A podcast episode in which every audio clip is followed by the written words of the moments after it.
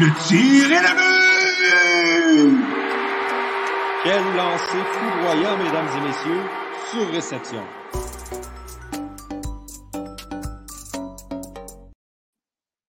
Bonjour, mesdames et messieurs, et bienvenue à ce 32e épisode de Sur Réception.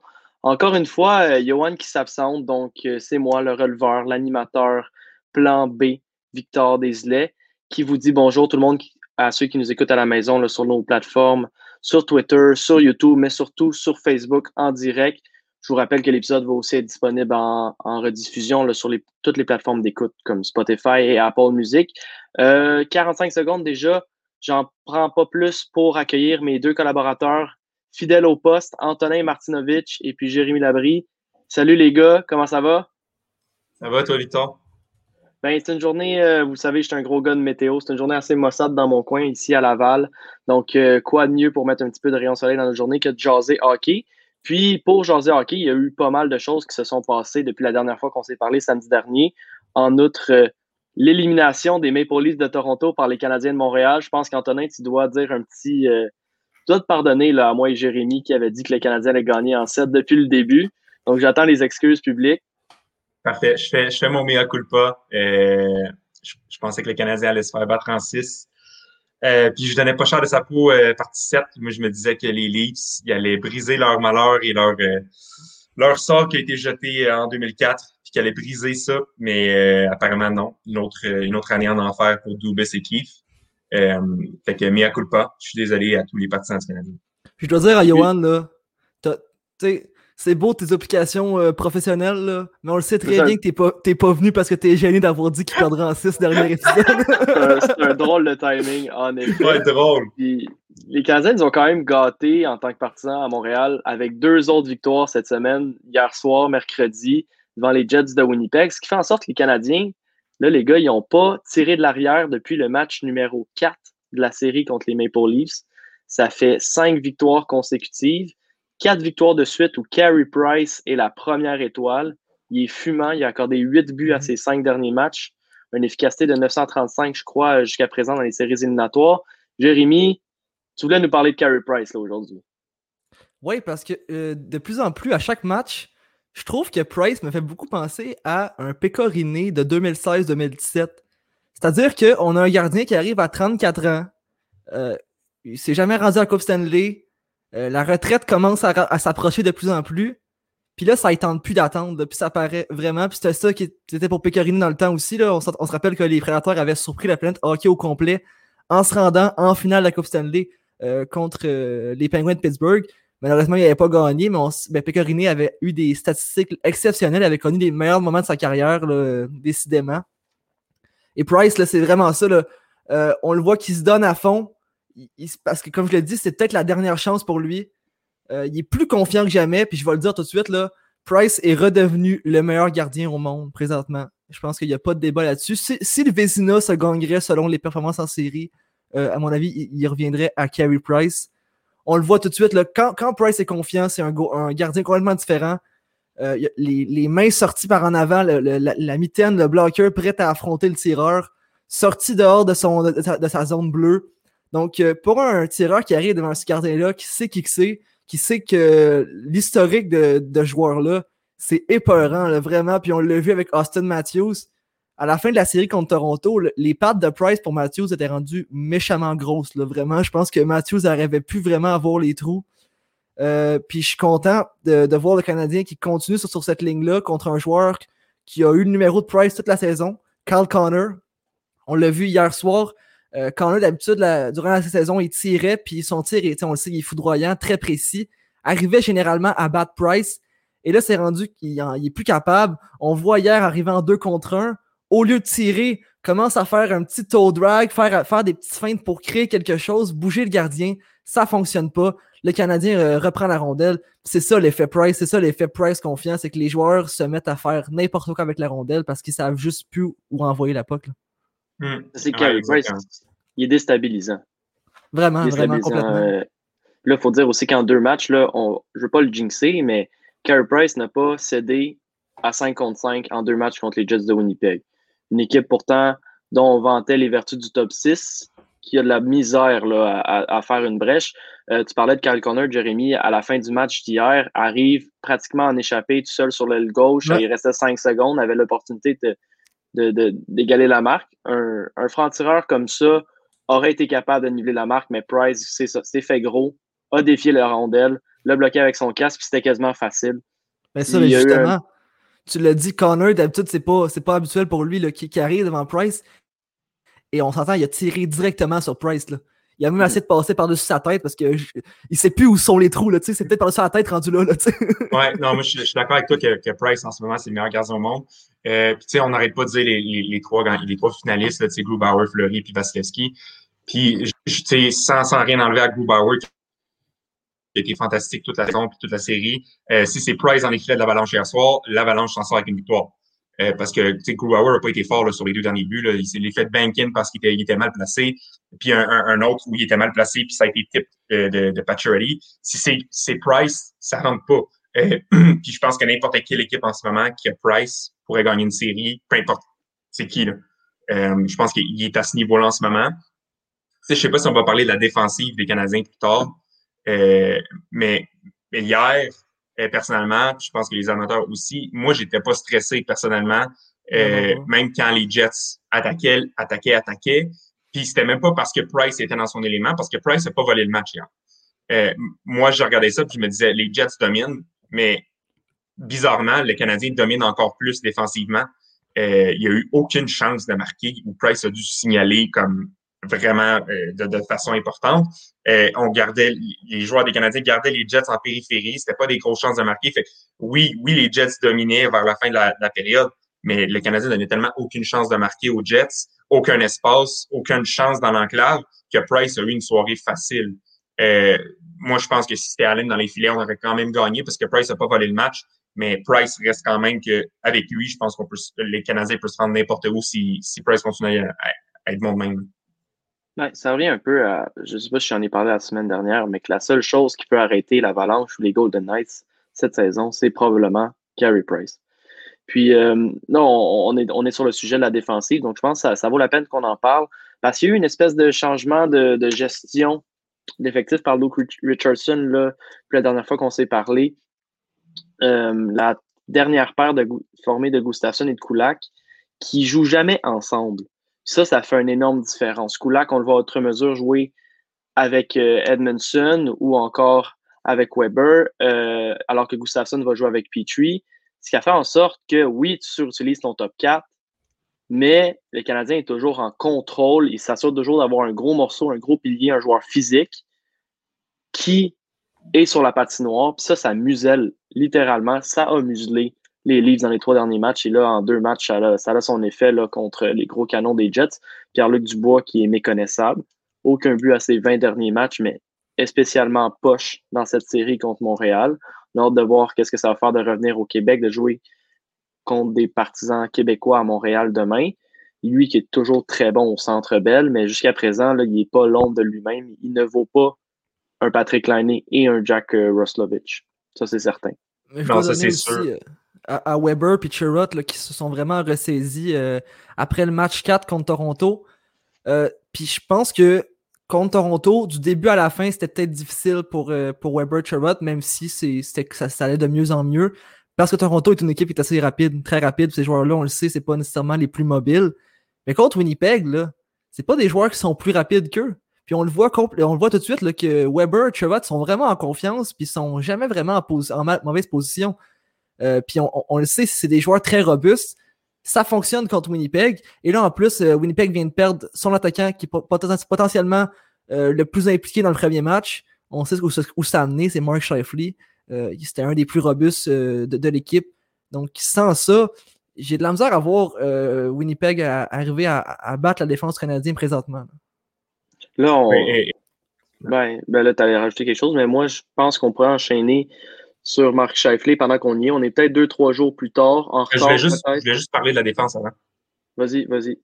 Euh, dans le fond, juste, c'est juste une affaire qui me gosse euh, de la part de certains des partisans. Tu sais, je vois ça sur Twitter, puis ils sont, ils sont là, puis ils disent Ah, tous ceux qui ont, qui ont douté de chez Weber ou de Kerry Price, euh, c'est des faux fans. euh, moi, j'ai jamais eu un doute qu'il allait rebondir et qu'il allait être le meilleur joueur. Price vaut son salaire, puis je l'ai toujours dit. Puis je suis comme, OK, c'est beau, mais c'est parce que Price puis Weber, les critiques à leur endroit étaient justifiées tout au long de la saison. Ils n'étaient pas bons. Price n'était pas un gardien élite. Weber était atroce toute la saison. Les critiques étaient valides. Puis j'ai été le premier à écrire un article sur Weber, puis à parler de Price, à quel point, vous savez les gars, à quel point j'ai critiqué Price. Mais quand ils, ils jouent pas bien, c'est normal de les critiquer. Quand ils jouent bien, c'est normal de les féliciter l'un n'empêche pas l'autre. Ça fait pas moi un mauvais partisan ou un faux partisan parce que je critique des joueurs quand ils ont des, quand ils ont des creux. C'était pas un creux de trois parties où je me suis acharné sur eux. C'était 40, 50 parties où vraiment ils en arrachaient. Fait c'est juste un message à ces fans-là. Il, y a, personne qui est un faux fan. Tout le monde est un fan. Tout le monde est, est, là pour encourager les Canadiens. Puis les critiques qu'ils ont eues durant la saison, c'était valide. Moi, c'est juste ça que je voulais dire euh, sur la défense canadienne. On a une question de Axel Guimont, donc euh, notre ancien collaborateur au, podcast ici, qui se demande avec plusieurs jeunes défenseurs qui arrivent pour le CH, est-ce que Joël Bouchard pourrait prendre la place de Richardson dans la prochaine saison malgré son bon travail? Euh, Je vais répondre premièrement. Euh, je pense pas que Joël Bouchard va, disparaître de l'équipe de, Ligue américaine du Canadien. Il fait un très bon travail là, puis c'est là que je pense qu'il doit rester. Surtout que Dominique Ducharme cimente de plus en plus son poste. sinon, en termes de défensive, je pense que Richardson n'est pas, pas non plus déplaçable pour l'instant. Puis de toute façon, si c'est vraiment pour rencontrer les jeunes défenseurs, Dominique Ducharme l'a fait toute sa carrière. Donc je pense qu'il est en mesure de le faire. Et je vois pas ce que Richard euh, Bouchard apporterait de plus à l'équipe d'entraîneurs. Hmm. Non, moi non plus. Je vois pas, euh, je vois pas ça serait l'utilité de, de, monter Bouchard. Je veux dire, dans le fond, c'est qui, qui, serait le, coach de la HL. Je pense que c'est important d'avoir une bonne équipe euh, farm team. Euh, je pense que c'est comme ça que toutes les bonnes organisations développent leurs jeunes. Euh, Kucherov, euh, Point, tout ça, ça a passé dans la Ligue américaine. C'est important d'avoir quelqu'un qui les coach. Puis ensuite de ça, après 4-5 ans, quand il a été avec tous les jeunes, ben là, il est de monter, puis il y a déjà un lien qui est établi avec ces jeunes-là. sais, Bouchard a déjà un lien établi avec Caulfield. Dans 2-3 ans, quand il va revenir, ben, Caulfield va être content de le voir. Tous les jeunes, les Peeling, les Teasdale, les Herbie Pinard vont être contents de voir un, un Joël Bouchard, mais pas tout de suite. Je pense qu'il y a encore du travail à faire pour Bouchard à la base la, la, Ligue américaine, c'est une ligue de développement des joueurs, mais c'est une ligue de développement des entraîneurs. faut pas euh, aller trop vite avec Bouchard. Là. Ça fait que deux ans qu'il est arrivé. Il, il, fait un travail remarquable, on peut pas se le cacher. Par contre, faut le dire, la division du Rocket cette, cette année était, euh, était plus faible. Et puis, on va revoir quand les choses vont retourner à la normale. Il va y avoir des l'adversité qui change de de match en match, puis que l'équipe du Rocket de Laval va aller, devoir aller sur la route, va devoir subir des séquences de défaites, va faire face à plus d'adversité, euh, à une gestion du personnel très difficile. Là, il y a le club de la ECHA qui va arriver à Trois-Rivières.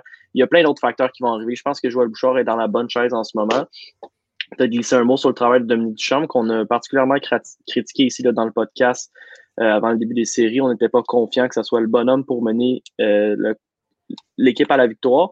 Force est d'admettre que Dominique Duchamp, c'est un coach qui appelle un familiar coach.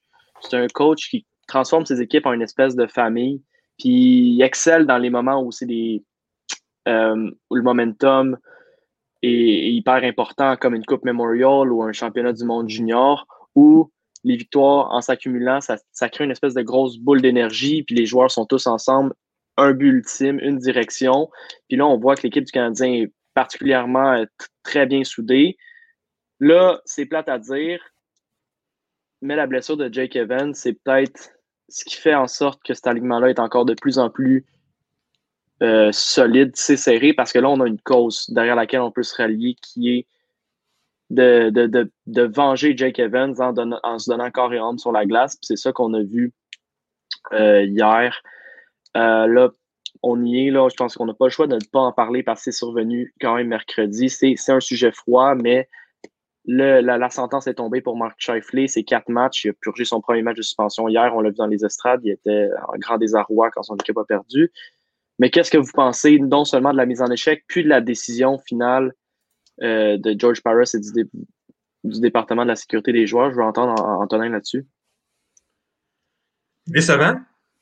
Euh, je pense que, en, fait, ce qui, ce qui, est vraiment triste, c'est la réaction des gens après la, après la, suspension a été donnée. Je pense que tout le monde, on tout le monde s'était dit, ah, c'est tellement pourri le, département que ça va être deux, deux matchs maximum. Puis là, il y a eu quatre.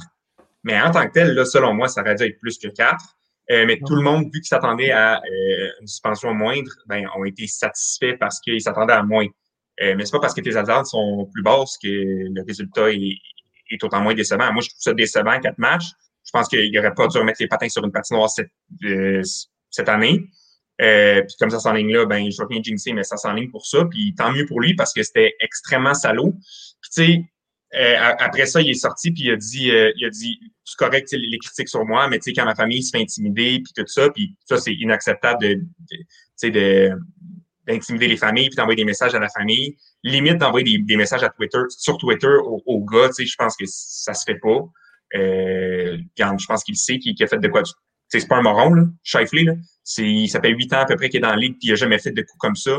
Je l'ai jamais vu faire de coups comme ça. Euh, je pense qu'il a fait une erreur, euh, très grosse erreur. Je pense qu'il doit payer, mais de là à aller insulter sa famille et insulter l'intégrité de ce joueur-là, je pense que c'est inacceptable. Mais tu sais, même les joueurs du Canadien, comme tu l'as dit, Shifley, c'est tellement pas un mauvais joueur intrinsèquement que même les joueurs du Canadien l'ont défendu. Euh, Gallagher à TV Sport en a revu qui a dit que c'est pas ce genre de joueur-là, puis que je pense pas que c'était volontaire de sa part. Euh, ça, ça reste à voir par contre, là, mais c'est clair que c'est pas un récidiviste. Par contre, comme tu l'as dit, il y, a un certain nivellement vers le bas euh, dans la LNH. C'est-à-dire que puisqu'on voit de plus en plus de petites suspensions, on constate que quatre matchs, c'est satisfaisant. Ce n'est pas. Euh, puis que, vous le dites ou euh, vous dites le contraire, euh, ça ne le sera jamais. Puis on voit, on voit à l'époque, on en donnait beaucoup plus, même si supposément qu'à l'époque, euh, c'était une ligue de vrais hommes, là, selon certains joueurs, euh, quand, dont Sean Avery. D'ailleurs, Sean Avery, si je peux en parler, a prouvé que la raison pour laquelle il y a ce nivellement vers le bas dans la LNH, c'est qu'il y a une culture que nous, les journalistes, que nous, les partisans, on, on, dont on n'est pas conscient, on n'est pas présent dans, dans cette culture-là. Euh, il y a une culture qui est encore là, qui, qui vit depuis longtemps, puis qui va encore vivre pendant longtemps. Euh, une culture très, très mâle, très, très alpha, si on veut. Euh, puis je pense que c'est. faut que ça parte, parce que selon Sean Avery, vu que c'est les playoffs, tu peux tuer quelqu'un. je pense que c'est inacceptable. Puis ouais. ces suspensions-là augmenteront pas tant qu'on n'aura pas fait pour. On n'aura pas détruit la cause, c'est-à-dire que cette culture-là. Tu sais, ça me fait réagir parce que c'est comme comme un John Tortorella, j'ai l'impression qu'il c'était le, le, symbole parfait pour cette culture-là. Euh, ouais. Genre le coach qui, qui, crie encore après ses joueurs, puis qui euh, ça, ça devrait plus être là, mais apparemment ça a encore une place. Euh, puis tu sais quand on regarde certains joueurs qui ont encore un, une place dans un alignement, tu sais comme un Ryan Reeves. Euh, tu sais selon les statistiques avancées, Ryan Reeves c'est un des quatre pires joueurs de la ligue. Avec Nate Thompson puis Trevor Lewis. puis un autre joueur, Chris Wagner, avec euh, Boston. Ryan Reeves n'a pas sa place dans un alignement de la LNH. Euh, pour moi, c'est inconcevable qu'il joue encore dans une équipe. Je veux dire, il apporte la, phys la physicalité, puis un élément de, de, de, de toughness, puis de grit, papier sablé. C'est correct, là, mais il y a combien de points là, dans les trois dernières saisons, Ryan Reeves? C'est comme le George Parros moderne. Euh, il est là pour intimider, pour faire peur, puis pour être sûr que tu touches pas à, Mark Stone. Et moi, d'après moi, Ryan Reeves n'a pas sa place dans un alignement. Il y, a, tellement de joueurs talentueux dans la Ligue américaine, puis ailleurs, en Europe, partout, que c'est inconcevable qu'une des meilleures équipes de la Ligue le fasse encore jouer. Puis on a vu ce que ça a donné. Il a été suspendu parce qu'il fait des, coups cochons. Même chose pour Tom Wilson. Tom Wilson a un peu plus de talent que Ryan Reeves, ça, je vous l'accorde. Euh, mais quand même, je pense que ça nous démontre que la culture est, est encore très, très, très présente. T'sais, ils ont beau défendre que si ces joueurs-là sont plus là, euh, les, joueurs qui sont quand même salauds vont, blesser les meilleurs joueurs pour euh, gagner quelque chose. Mais en fait, non. C'est que vous avez créé un cercle vicieux, en fait. En donnant des suspensions de 4 matchs, là, ça vaut la peine de blesser les meilleurs joueurs. Mais si tu donnes une suspension de 30 matchs et plus à chaque fois, comme dans certains cas, ça devrait l'être, on s'entend, même si on donne beaucoup moins ces temps-ci, ces joueurs-là, ça ne vaudra plus la peine, en fait, de faire des, des, coups de genre. Des Tom Wilson, s'il manque des saisons complètes, là, on est sûr qu'il va se rendre compte que peut-être aller scorer des buts à place, là, parce que ça ne mmh. vaut plus la peine de faire ce que et, je fais. le problème, en fait, c'est que c'est les joueurs, personnellement, qui sont pénalisés. Euh, tu sais, je veux dire, si, si à chaque fois que tu prenais une pénalité pour hooking, toi, tu retournes au banc, puis tu peux pas embarquer sa glace pendant deux minutes, mais que ton équipe restait à 55, il y en aurait combien des punitions? Il y en aurait un nombre infini parce que les joueurs seraient pénalisés personnellement au lieu de pénaliser leur équipe. Si pour les suspensions, tu disais tu as quatre matchs de suspension, mais durant les quatre matchs que tu manques, ben, c'est l'équivalent d'une pénalité de, de, game. Fait à chaque game, la, ton équipe commence en désavantage numérique pendant cinq minutes, comme une expulsion. Les joueurs, ils penseraient deux fois parce que ça pénalise toute ton équipe. Ça, ils voudraient pas ça. Se faire, se faire pénaliser eux, je pense que ça leur dérange pas tant. Mais pénaliser ton équipe pendant les, tous les matchs que tu es suspendu. Imagine, tu prends 30 matchs. Pendant 30 matchs, ton équipe commence en désavantage numérique pendant 5 minutes à chaque game. Ils penseraient deux fois avant de donner un coup salaud, je pense. Hmm, parfait. Mais moi, moi j'allais dire que je suis en accord avec la suspension de 4 matchs. Parce que d'un point de vue. fait que là, je m'attends un peu à faire euh, Mais. Tu penses? ben, d'un point de vue, d'un point de vue hockey, honnêtement, moi, la mise en échec, j'ai pas tant de problèmes avec ça. Je pense que c'est un jeu de hockey, puis c'est sûr, mais tu sais, comme les patins ont levé, le coude a fini la mise en échec, mais parce qu'il y avait tellement de momentum, ça, c'est très répréhensible qu'il se soit donné euh, un élan, qui a patiné littéralement 200 pieds pour aller faire sa mise en échec. C'est un charging euh, dur et pur et dur. C'est textbook, le charging dans le livre des règlements de la Ligue nationale, comme Tory Krug a fait sur Robert Thomas il y a deux ans en finale de la Coupe Stanley. Il s'est relevé, il est patiné, puis il est allé boum, il est allé éclater Robert Thomas en breakout. La différence, c'est que Robert Thomas est en sortie de zone, donc Tory Krug a brisé un jeu de hockey. Ici, Mark Shifley a rien brisé parce que Jake Evans, la rondelle était dans le net, puis il n'a même pas essayé de briser le but. Donc, la mise en échec en tant que telle, moi, je trouve qu'elle est borderline limite, puis on le sait au hockey, la culture, vous le dites, en série, le jeu borderline limite, ben, il passe. Par contre, c'est les intentions. C'est les intentions de Shifley qu'on a puni. Il n'y a aucune intention de jouer la rondelle sur le jeu, de sauver la rondelle d'entrée dans le filet. Il se prépare pour la mise en échec. C'est du targeting. C'est comme au football quand un, un, un, joueur de ligne défensive va juste ramasser le corps arrière après sa passe. Puis ça, on l'a vu, les pénalités, c'est les plus sévères qu'il y a dans le football en ce moment. Donc, on donne quatre matchs pour l'intention de blesser, mais c'est quatre matchs de série Shifley, c'est le meilleur centre de son équipe. Donc, c'est pas juste lui qui est puni, c'est toute l'équipe. Donc, lui, il doit se sentir petit dans ses shorts en ce moment. C'est pas un récidiviste. Ça fait huit ans. Il n'a jamais eu de pénalité de charging. Quatre matchs pour sa première offense, qui est, selon moi, basée que sur son intention de blesser. Je pense que c'est euh, raisonnable. Sauf que moi, c'est excuse-moi de coupé, mais première offense, ça, ça veut rien dire. En fait, moi, je trouve ça tellement niaiseux comme, euh, comme manière de voir les choses. Tu sais, ah, euh, ce gars-là, on lui a donné juste 10 ans parce que c'est la première fois qu'il tue quelqu'un. C'est n'importe quoi, on s'entend, là, tu sais. T'es pas un joueur salaud tant que t'es pas un joueur salaud. on te donne pas de point d'inaptitude parce que c'est ton premier ticket de vitesse. Je pense qu'il y a des, il y a des, il y a des degrés, tu sais, dans, tout, dans toute la vie, dans, dans la vie, tu as, le droit à l'erreur d'un fois. Marc Sheffley, il a fait sa première grosse, grosse erreur, puis il paye cher. Moi, je, vous garantis, le 4 matchs en série, tu sais, on dit 30 matchs, mais 30 matchs de saison, ça vaut pas 4 matchs de série. Puis ça, tu sais, les joueurs peuvent jouer, ils jouent 82 matchs dans la saison pour jouer 4 matchs de série, minimum.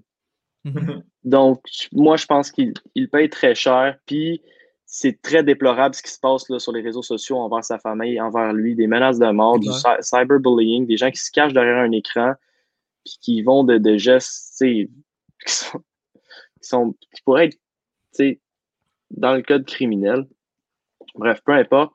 Le, je pense que la meilleure affaire quand il y a des incidents comme ça qui se passent, c'est de souhaiter un bon rétablissement à Jake Evans, qui a l'air d'être bien débuté. Jake Evans n'a même pas eu besoin d'aller à l'hôpital il est à son hôtel, il est un peu, il est à l'hôtel de l'équipe, il est un peu shaké, mais il reste dans l'entourage de l'équipe.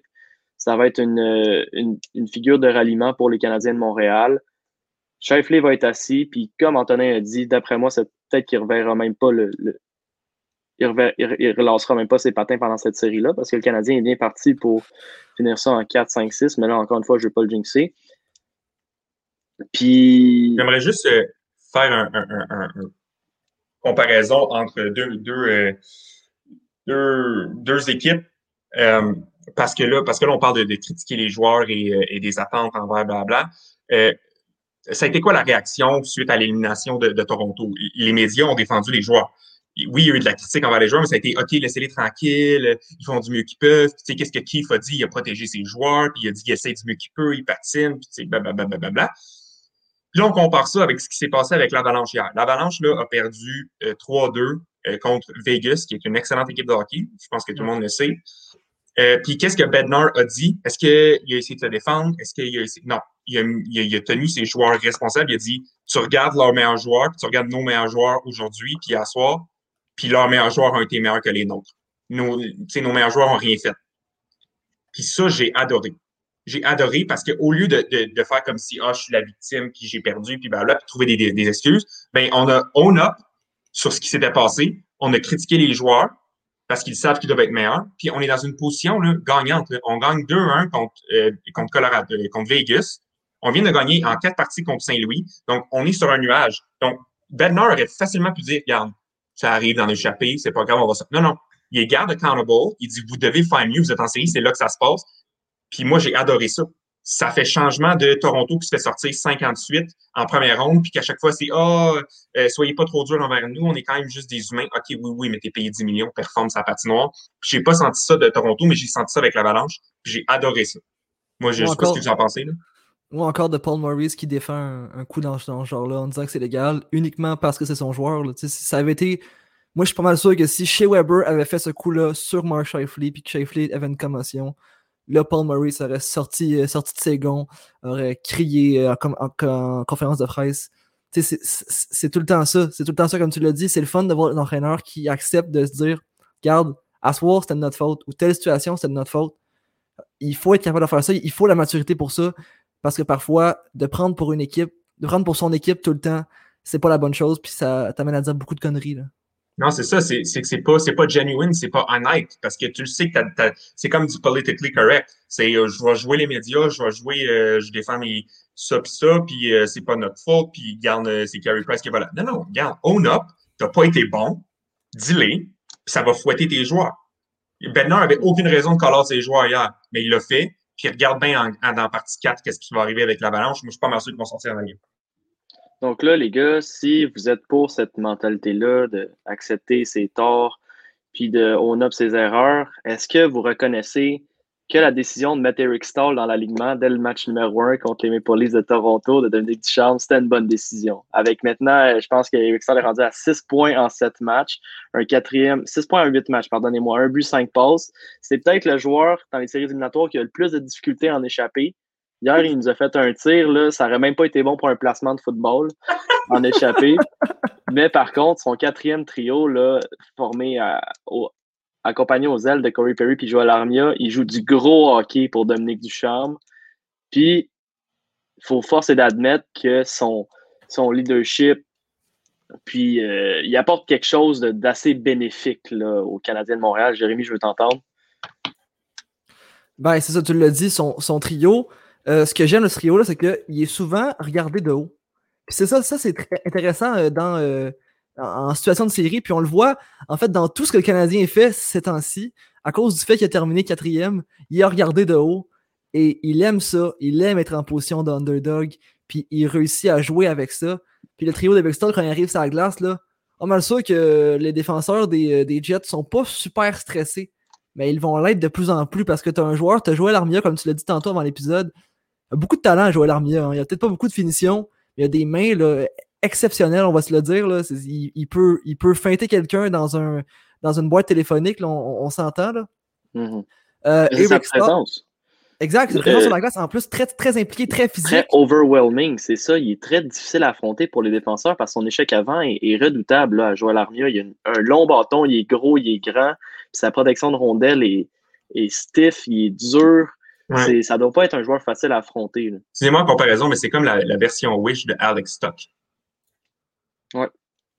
Un petit, peu, un, petit peu, un petit peu moins bon. Alex Stock, tu, tu mets Armia à sa place, puis euh, il va faire un boulot incroyable. C'est exactement le même style de jeu. Quand, quand je regarde Alex Stock jouer, c'est la même chose. Protection de rondelle, il gagne ses, ses batailles sur le bord des bandes. Euh, bonne passe, il a un bon tir. Euh, mais Alex Stock a tout comme une version de plus upgradée de Armia. Mais c'est sensiblement le même joueur pour elle. Fait que tu mets... Là, à côté. Excuse-moi, Jay, mais c'est parce que je suis comme bandé sur ce trio-là. Puis là, t'as Corey Perry, le, le loudmouth salaud à côté, qui va tout le temps se mettre le nez dans tes affaires. Il est fatigant. Logan Stanley en avait son casque hier, puis on l'a vu à, à, plein de reprises. Puis t'as Eric Stahl avec sa perche. Là. Il a l'air d'un joueur. Tu sais, quand tu joues au hockey sur table, les joueurs, ils ont comme une méchante perche, un maudit bâton, puis tu tournes comme ça. Ben, Eric Stahl, c'est la même chose en zone neutre. Tu essaies de le contourner, puis il y a son, sa maudite perche, son Supreme ultrasonique qui traîne dans le chemin. Euh, il, Mm. il flash en gold un peu. Fait que tu vois juste ça, t'arracher la POC, créer un revirement, puis ça repart de l'autre côté. Jay, tu peux continuer, là, mais Ouais, c'est parce que nommé, on a nommé Armia, on a nommé Perry. Puis ce qui est le fun, c'est que ces deux gars-là traînent la POC. Euh, il- tu sais, Perry, il joue dans la tête des joueurs. Armia très physique, toujours avec la rondelle, la perd jamais, lui puis Perry. Donc, Eric Stahl devient un peu le joueur oublié sur ce Mm. trio-là. Oublié devant le filet, oublié en situation, en situation payante. Mais il a un bon tir avec Stahl. Il est capable de marquer. Puis si tu lui donnes la rondelle devant le filet, il va marquer. C'est ça qui marche avec ce trio-là aussi. C'est qu'il c'est pas le plus rapide. Mais Eric Stahl arrive à, même malgré sa longue perche, malgré sa grandeur, arrive à se faufiler dans, dans le jeu à travers la défensive sans jamais se faire voir à cause que Perry, Armia vole toute l'attention. Corey Perry, par ailleurs, 5 points. Ouais. Armia, 4 points. Donc, ils sont tous les trois dans le top 5 des pointeurs du Canadien de Montréal en série. Tous Ouais. les trois sur le quatrième trio. Euh, euh, Corey Perry, là, est-ce qu'on est peut se l'avouer que c'est un des cinq joueurs les plus intelligents de la Ligue en termes de QI hockey? Là? Je veux dire, Corey Perry, avec sa vitesse, c'est l'équivalent de jouer au soccer en chaise roulante. Puis de compter pareil. Je veux dire, il y a zéro, mais zéro mobilité. là. C'est c'est l'équivalent d'un Pat Maroon. C'est c'est pas vite, mais il est tellement, mais tellement intelligent avec la rondelle, c'est fou. Il, est tellement tout le temps bien placé. Puis regarde, j'ai vu un jeu, là, il fait juste, il est sur le bord de la bande en sortie de zone, fait juste soulever le joueur, le plaque sa bande, la remet de l'autre bord. C'est tellement un jeu qui a l'air simple pour Corey Perry, mais que n'importe quel autre joueur serait pas capable parce qu'il faut du QI hockey, il faut être intelligent et bien placé pour faire ce genre de jeu-là. Il sait comment utiliser. Pour vrai, Corey Perry, tu, tu, tu mets des jambes de McDavid, puis ça devient le meilleur joueur au monde. C'est ridicule. Il est tellement bon, mais c'est juste dommage qu'il n'y ait pas de vitesse. Puis tu rajoutes à ce trio-là 2-3 km à l'heure de plus, puis il serait vraiment, vraiment dangereux. là. C'est juste dommage qu'il Je soit là. voulais juste euh, en profiter pour plugger euh, Louis-Philippe Marat-Lefebvre, qui est un auditeur euh, habituel là, du podcast. Je ne sais pas s'il est à l'écoute en ce moment. Mais quand Corey Perry avait signé pour les Canadiens de Montréal, je crois que c'était le 26 décembre ou le 28 décembre, entre Noël et le jour de l'an, en plein championnat du monde junior, il avait juste écrit dans notre conversation de pool de hockey Les gars, Corey Perry, et là c'est du mot pour mot, on va chier à terre. Puis là, tout le monde, on était comme, mais voyons donc, il va-tu être si bon que ça? Ben, la réponse, c'est oui. La Oui. réponse, c'est oui. Il est, il est- OK, si bon, peut-être pas, mais si important pour Ouais. cette équipe-là. On a vu aussi la, la relation qu'il a bâtie avec des joueurs, des jeunes joueurs comme Suzuki, puis particulièrement Caulfield. Puis Mm. ce- ces gars-là, c'est clairement un des gars les plus appréciés dans le vestiaire. Ouais. C'est un soldat. Il sait ce que ça prend pour gagner, puis il met sur la glace, match après match. Puis c'est avec des gars comme ça qu'on peut gagner la Coupe Stanley. Le Canadien est à 6 victoires sur 16. Mais c'est des joueurs comme ça que ça te prend, là, c'est ta profondeur qui te fait gagner en série. Ouais. Je pense Les que Canadiens, forcé d'admettre qu'ils en ont une bonne en ce moment. Ouais. Perry, je pense qu'il fait partie de quatre joueurs que Bergevin a emmenés cet été, que sans eux, ben, qui dans le fond, toutes les acquisitions qu'il a faites, Bergevin sont importantes. Mais je pense qu'il y en a trois qui stand out, qui on serait, les Canadiens ne seraient pas en série sans eux. Euh, c'est Corey Perry, c'est Tyler Toffoli, c'est Joel Edmondson. Mhm. Sans ces trois joueurs-là, le Canadien est même pas proche d'être en Jake Allen. veux dire, Jake Jake- Allen? ben ouais, c'est ça, c'est ça, je m'en ai dit. Jake Allen, il y a, il y a Josh Anderson, ils sont tous importants, là. Mais je veux dire, Ouais. les trois que, qui ont été clutch un nombre de fois, euh, genre, Toffoli, hier, le but de la victoire, combien de buts il a fait contre les Canucks? Edmondson, il a été solide toute l'année, toute, toute, toute l'année. Il a- il a- C'est rare qu'il y ait eu une mauvaise partie. Puis Corey Perry, ben, c'est besoin d'en parler, là, il était incroyable cette année. Mais on l'oublie souvent, mais tu sais, c'est. Sans Perry, le, le Canadien jouait très bien dans le septième match, semblait pas euh, jouer sans complexe, mais sans le but de Corey Perry, on s'en va encore en prolongation à 1 à 1. À un, les Canadiens peut-être même pas en deuxième ronde sans Corey Perry. Puis ça a été ça l'année passée aussi avec, euh, avec les Stars de Dallas. Perry a marqué les, les gros buts importants, malgré que c'est un vétéran. Puis pour répondre à ta question, euh, Antonin, est-ce que Corey Perry est parmi les cinq joueurs les plus intelli- intelligents de la Ligue? Pour arriver à jouer dans la tête de tes adversaires comme ça, euh, d'être tout le temps présent dans le fond, dans le fond de, le- de leur cerveau, il faut vraiment que tu sois intelligent pour arriver à, faire ça. Une autre question euh, ben, que moi je vous pose, est-ce que Anderson joue blessé? Parce que dans les. Le Canadien joue bien, j'ai rien à dire, puis je veux pas mettre euh, Anderson en dessous de l'autobus parce que le Québec au complet regarde notre podcast, donc je veux pas, veux pas le critiquer. Mais en même temps, un point à ses 20 dernières parties. Puis je pense que depuis le premier match à Toronto, on n'a pas vu Josh Anderson arriver à cette deuxième vitesse-là qu'on est habitué de voir durant la, la, saison régulière. Bon, Anderson, qui est impliqué, qui s'est levé lors des gros moments, qui, aime ça plaquer, qui a, de la grosse vitesse, mais il est pratiquement invisible durant les séries. Puis, tu sais, c'est correct, on gagne. les Canadiens gagnent en ce moment. Mais est-ce qu'il joue blessé? Moi, je pense que oui. Je pense qu'il y a quelque chose qui l'ennuie. Puis si c'est le cas, ben, je, je mettrais Tatar à la place d'Anderson. Parce qu'ils vont faire à peu près la même chose. Tatar ne peut pas être pick Anderson en ce moment. Anderson, il est blessé à la tête. C'est entre les deux oreilles qu'il est blessé, Anderson. C'est uniquement une question de confiance, là, parce que les chances sont là. Euh, on lui donne parfois des buts complètement ouverts et arrive à tirer la rondelle à côté du filet. Donc, c'est vraiment ça. Anderson, tu l'as dit, a, souvent été blessé, a manqué beaucoup de matchs, a peut-être pris du temps un peu à, s'installer puis à regarder son rythme toute une saison complète. Euh, sa confiance en a, mangé un coup, puis on le voit tout de suite, mais je pense pas qu'il joue blessé physiquement. C'est vraiment entre les deux oreilles. Ouais, ben, j'aimerais rajouter que en série, c'est rare les joueurs qui ne jouent pas blessés, mais je pense que Anderson est un petit peu plus amoché que les autres. Ça, ça mm. vient avec son style de jeu. Par contre, il y a plein de petits détails. Puis je pense que rendu où le Canadien en est, puis pour n'importe quelle équipe en série là, qui est dans le top 8, tu sais, à un moment donné, c'est, c'est un jeu de rôle là, quasiment. Puis Anderson, il est particulièrement. Donc, Anderson est particulièrement bien impliqué dans son repli défensif. Puis je ne sais pas si vous avez remarqué hier, puis même chose avec Cole Caulfield. Cole Caulfield qui a hmm. seulement deux mentions d'aide dans cette, dans cette map, qui est censé être un, un étalon offensif. Mais hier, c'est les replis défensifs de ces joueurs-là sont tellement impliqués. Carl Connor, à un moment donné, s'en allait pour avoir une passe directement dans l'enclave en deuxième période. Qui, qui était là pour couper la passe, taper sur son bâton?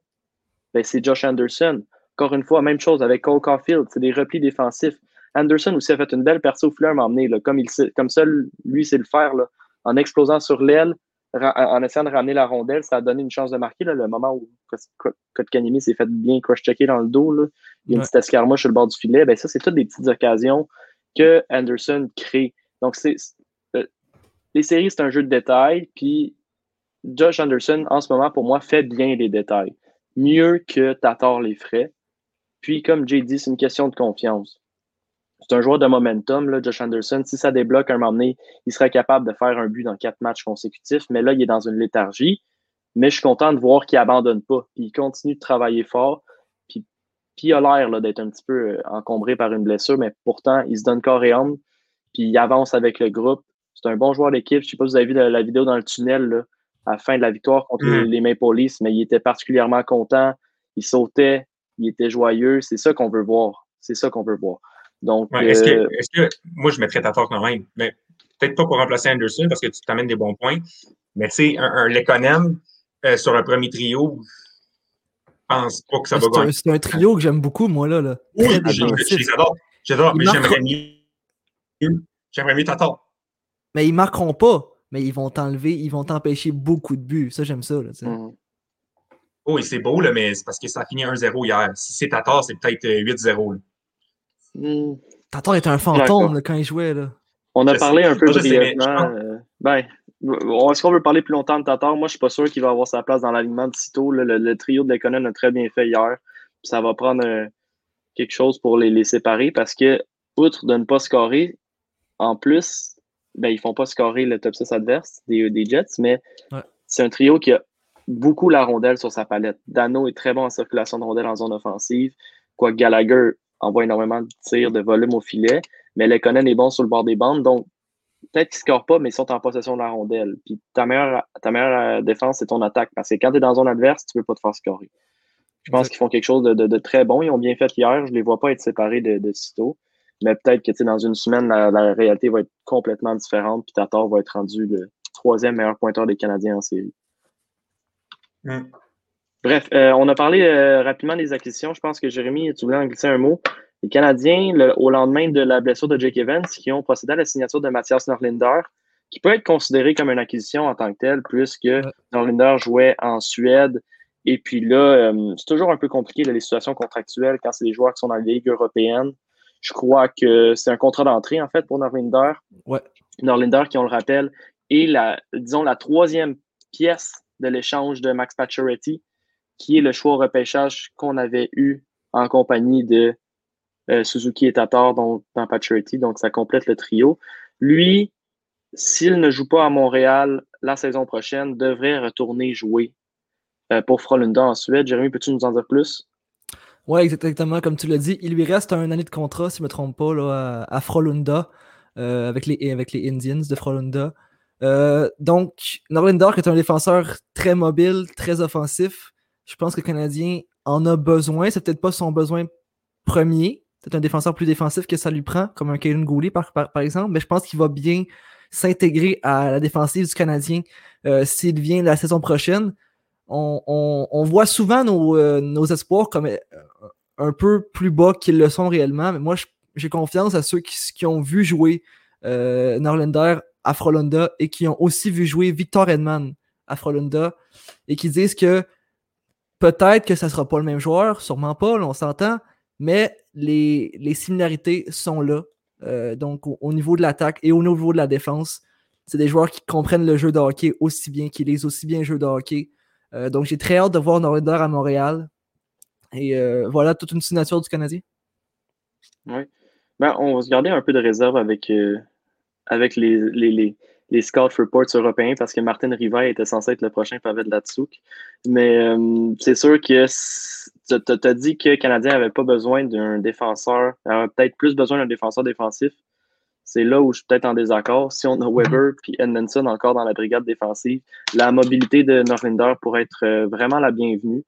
Là, si est-ce qu'il va y avoir une place pour lui dans le top 6 pour les Canadiens, ça, ça sera pour un autre, un autre débat quand on sera plus proche de la saison prochaine parce que l'été s'annonce plein en rebondissement, particulièrement avec le, l'arrivée du Kraken de Seattle qui, si on peut se le permettre, ont récolté le deuxième choix, vont avoir le deuxième choix au prochain repêchage amateur de la Ligue nationale. Ils ont grimpé d'un rang. En fait, il y avait les troisièmes meilleures chances de gagner la loterie. Ils vont repêcher au deuxième rang. Euh, nos éternels sabres de Buffalo, le club de, perdants depuis 15 euh, ans, qui se ramasse avec le, tout premier choix. Euh, sans trop s'éterniser, parce qu'on va avoir un épisode spécial pour le repêchage, puis on risque de couvrir le repêchage en plus. Qui pourrait être choisi au premier rang par les sortes de Buffalo? Est-ce que ça va être Owen Power, Jérémy? Moi, j'y vais 100% depuis, euh, pour Owen Power depuis que j'ai parlé à Thomas Bordelot, donc qui, joue avec, euh, qui a joué avec Owen Power, Matt Beniers puis Ken Johnson, qui vont tous les trois potentiellement être pris euh, dans le top 10 euh, du repêchage. Et ce qu'il m'a dit, c'est vraiment ce que tu veux avoir, surtout à, Buffalo. On sait que Buffalo, c'est une équipe qui n'a pas beaucoup de confiance. C'est une équipe qui n'est pas nécessairement euh, rassemblée en, une unité. Et Owen Power, c'est vraiment un, genre de, chez Weber, mais en, plus mobile. C'est Captain Material. Sérieusement, c'est un leader positif. Un gars vers lequel tu tournes euh, quand les choses vont pas nécessairement bien, quand la chambre est peut-être divisée un peu, c'est lui qui va toute la, rassembler ensemble. Puis en plus, ben, il est très bon sur la glace. C'est un défenseur, un gros bonhomme, très mobile, aime appuyer l'attaque. C'est quand même 6 pieds 5 là, à 18 ans, c'est quelque chose. Là. Owen Power jouait pour le Canada au championnat du monde. Ben, championnat du monde tout court. Il jouait ce matin contre les États-Unis en demi-finale. Puis euh, était le deuxième joueur avec le plus de temps d'utilisation, près de 27 minutes sur la glace, derrière Troy Stetcher. Euh, il est sur la première paire, puis euh, c'est incroyable ce qui se passe avec l'équipe du Canada, euh, championnat du monde.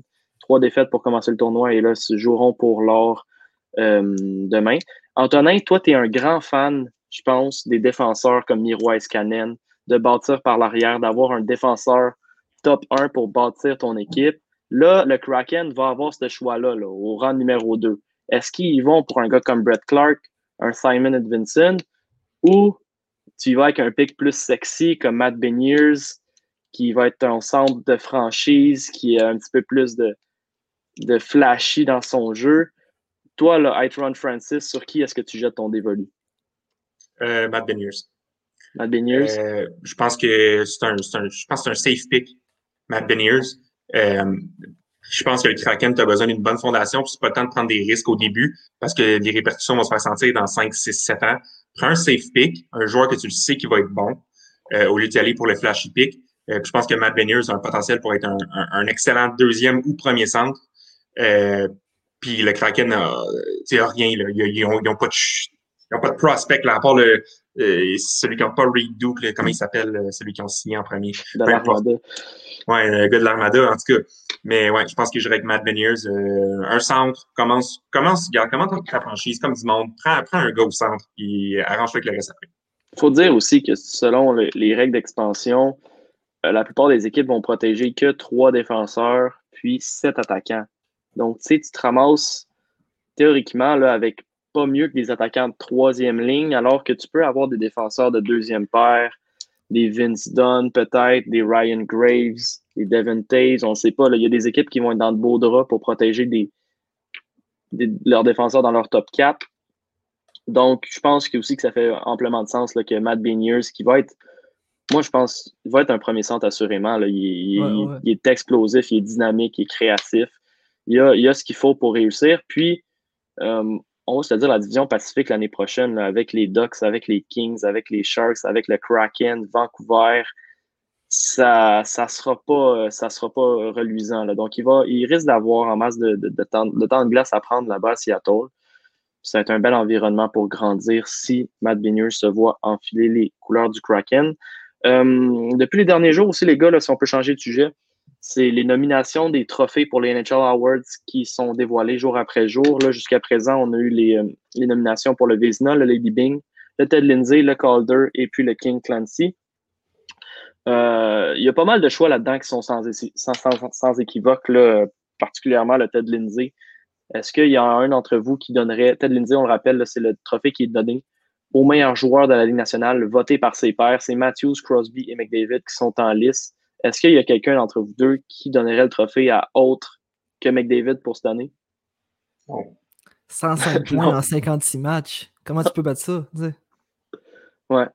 Ce qui risque d'écouter des votes, c'est probablement la performance des Oilers en série, mais encore une fois, c'est pas censé compter. Dans, euh, au final, le McDavid a eu une saison euh, Gretzky-esque, si je peux me permettre. Euh, on peut tout de suite enchaîner, par exemple, euh, avec le trophée Lady Bing. Les nominations sont faites savoir aujourd'hui, je crois bien. Euh, Austin Matthews, Jacob Slavin et Jared Spurgeon, ça c'est assez surprenant. Surtout qu'il y a seulement deux défenseurs qui ont gagné le Lady Bing dans l'histoire. Le dernier, c'est Brian Campbell en 2012 et avant ça, c'était dans, les années 70. là. Donc là, on en a deux en lice. Puis, je vais vous partager un peu ma, ma, ma réaction de, de- de savoir que Matthews a été nommé pour le trophée du gentilhomme quand c'est un gars qui a violemment insulté les arbitres en prolongation. Il gueulait comme une. Moi, moi, moi Matthews, je trouve que c'est une petite princesse. Là. Oui. Il aime oui, pas se ben faire oui. toucher. Il aime pas se faire toucher, mais il- il- lui, il n'ose pas à jouer du Sherwood. Le voter pour le gentilhomme, j'ai un petit peu de réserve pour ça. Je me garde de commentaires, mais je pense que les deux autres choix, Jacob Slavin et Jared Spurgeon, c'est très bon. Tant qu'à moi, je me prononcerai, je le donnerai à Jacob Slavin, qui est un défenseur aussi. excellent. Seulement deux minutes de pénalité pour lui cette saison. Dans une division qui jouait quand même du hockey serré, là, avec, euh, avec les Panthers, avec les- le Lightning. On sait que c'est dans ce genre de situation-là qu'il peut y avoir des deux de coller pour de l'interférence, de l'obstruction, euh, faire trébucher. Mais Jacob Slavin, qui s'est seulement tiré avec deux minutes de pénalité, donc ça serait mon choix. Vous, je pense que vous partagez mon avis. Ouais, mais c'est le joueur vraiment. L'idée de gentilhomme dans les trois, c'est celui euh, auquel je donnerais le plus. Comme tu l'as dit, Matthews, c'est vraiment une grosse tête. Puis je pense pas qu'il mérite d'être considéré comme étant un gentilhomme. là. Mhm. Jared Spurgeon aussi, qui est un excellent capitaine pour une équipe jeune, quand même, quoi qu'il y a des parisés, il y a des suiteurs. Euh, c'est comme le, le, le, le, le humble capitaine, Jared Spurgeon a fait un très bon travail, autant sur la feuille de pointage qu'en dehors de la glace. Donc, c'est une belle nomination, mais je pense que ce, trophée-là est tatoué euh, Jacob Slavin pour cette saison. Là, le Calder, ça, ça risque d'être un peu plus intéressant parce que je connais l'avis de Antonin là-dessus. On a le surprenant gardien des Hurricanes, Alex Nedeljkovic, qui est en lice à 25 ans. On a Kirill Kaprizov à sa première année dans la Ligue nationale après avoir joué quelques saisons en Russie. Puis, on a Jason Robertson, le frère de Nick, l'espoir des Leafs, qui a connu toute une saison avec les Stars de Dallas. Puis, c'est là-dessus que j'aimerais lancer Antonin, parce qu'Antonin, toi, tu donnerais le Calder à Jason Robertson. Oui. Euh, pour, pour, que- pour quelques raisons. Euh, J'ai bien la Comment?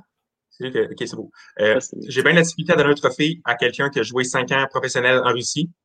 Euh, fait que je ne le donnerai pas à Kaprizov parce que c'est pas une recrue. Arrêtez de dire que c'est une, recrue dans la Ligue nationale. Mais il y a 23 ans, Caroline, ça fait 5 ans qu'il joue avec des hommes.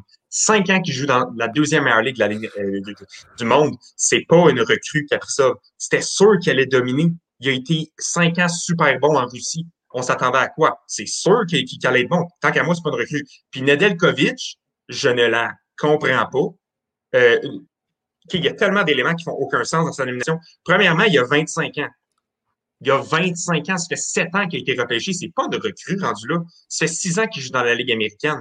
C'est pas une recrue. Numéro 2, il a joué 26 parties. On ne voulait pas le donner à McDavid en 2015 parce qu'il avait joué 48 parties ou 40 parties. Ben, il en a joué 26. Il n'a même pas joué le tiers d'une saison régulière. Je veux dire, comment tu peux. Oui, il y a 1,90, 9,32. Il a été excellent. Mais il n'a pas assez joué. Si Josh Norris a été excellent toute la saison, pourquoi on ne le nomine pas lui? Pourquoi on n'amène pas euh, Tim Stutzle ou euh, Pius Souter ou peu importe, quelqu'un qui le mérite vraiment puis qui a vraiment joué. C'est beau, là, il a été bon pendant 23, 24 matchs.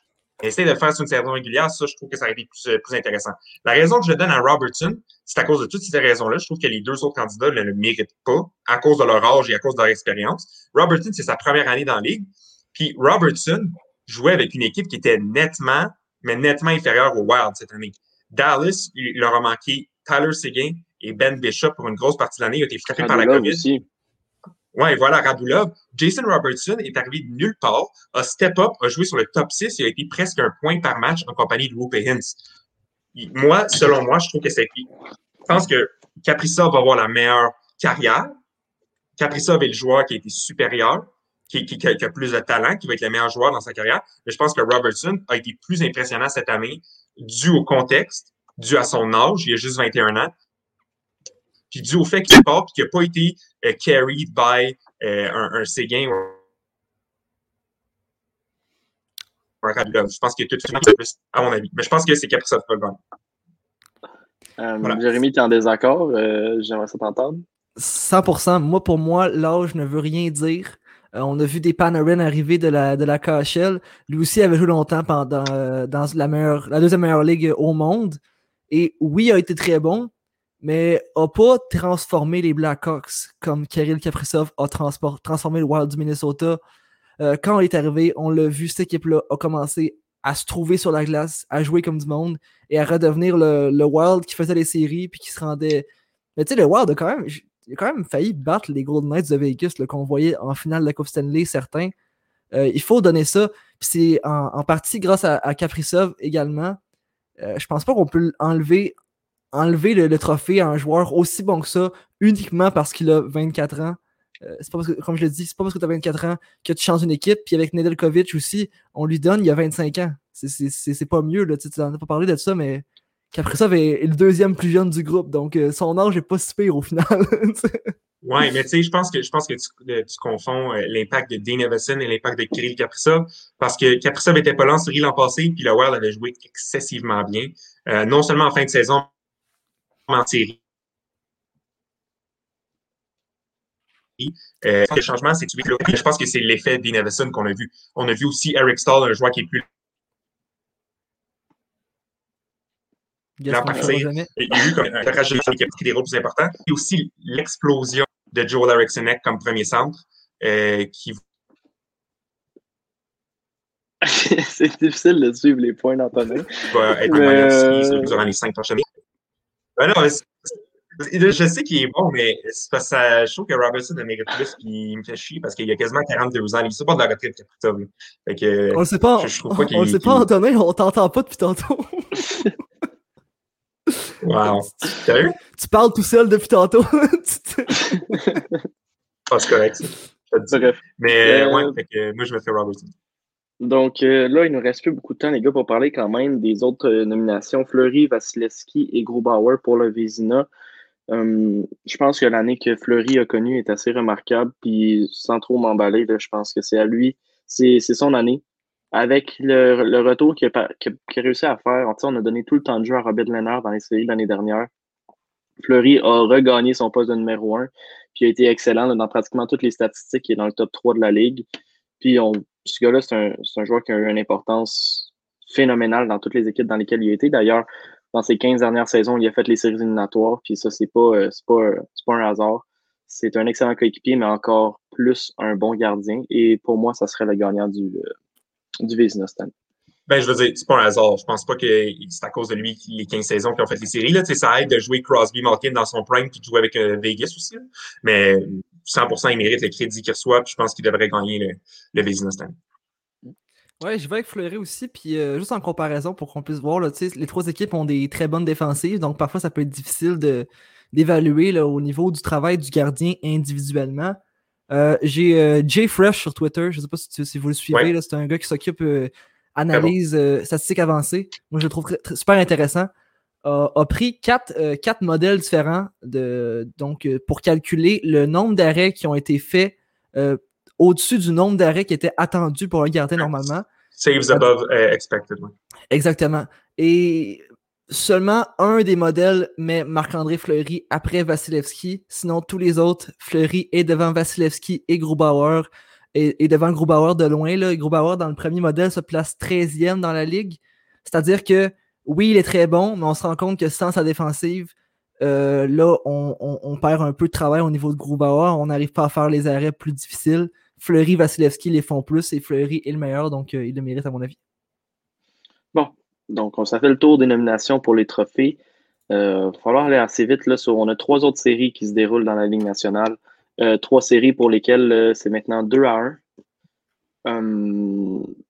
Est-ce que vos prédictions par rapport à ce que vous avez vu depuis la dernière semaine vous font changer votre état d'esprit? Parce qu'on a pu assister au début de toutes les séries est-ce que c'est encore Tampa Bay par-dessus Caroline pour vous? Est-ce que c'est encore Boston par-dessus Islanders? Euh, Johan n'est pas là, c'est lui souvent qui a des takes un peu plus euh, euh, hors, de l'ordinaire. Donc, est-ce que c'est encore Colorado par-dessus Vegas, Boston par-dessus Islanders et puis Tampa Bay par-dessus Caroline pour vous? Mais Moi, j'ai jamais mis Boston au-dessus des Islanders. J'ai mis les Islanders en sept matchs. et je pense que ça reste pareil. Parce que oui, les Browns sont en avance 2-1, mais on s'entend que c'est à la suite d'un but assez improbable.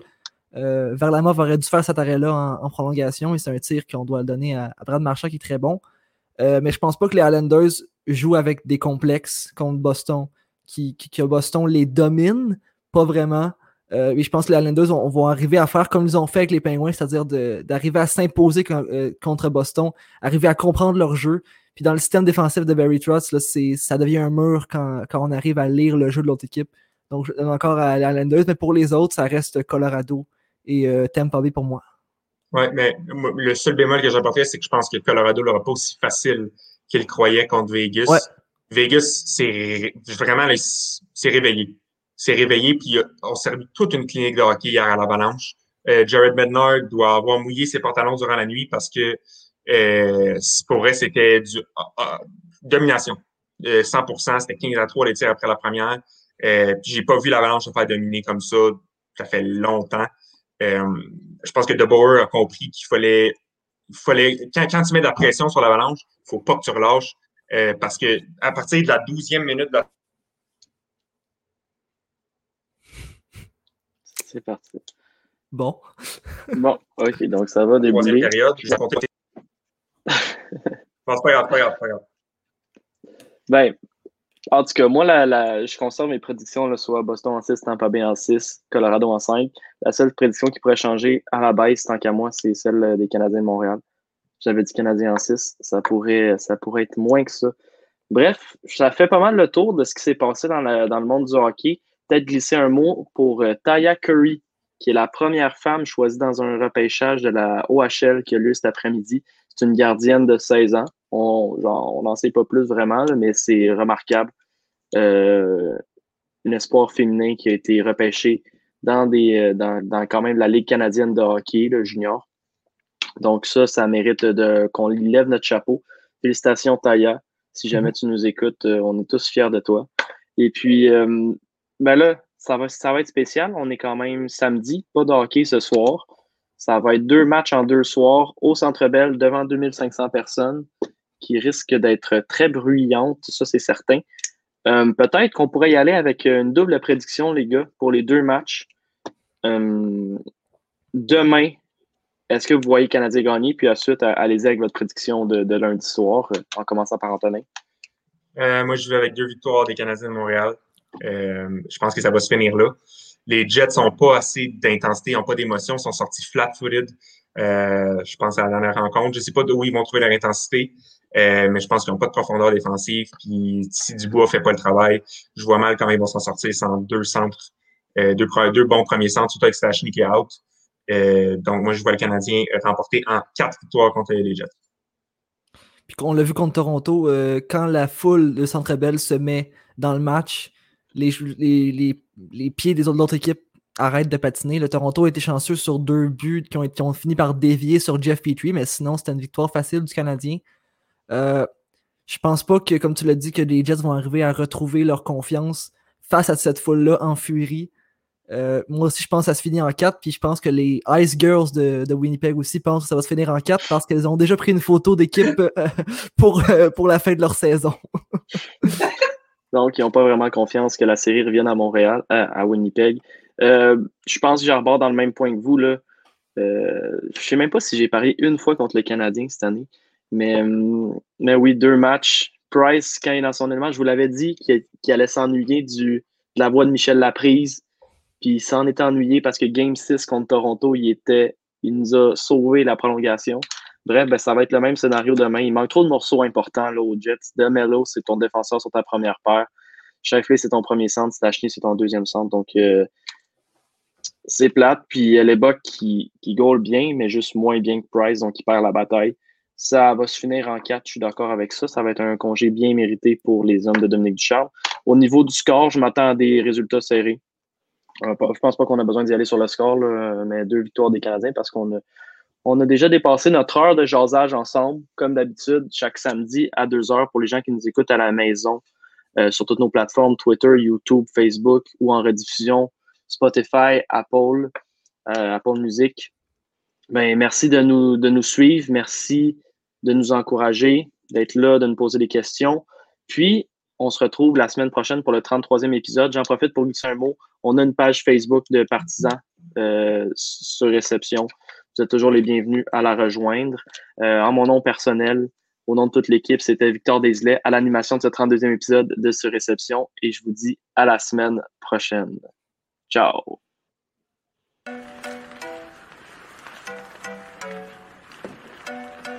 Le tir est le but! Quel lancer foudroyant, mesdames et messieurs, sur réception.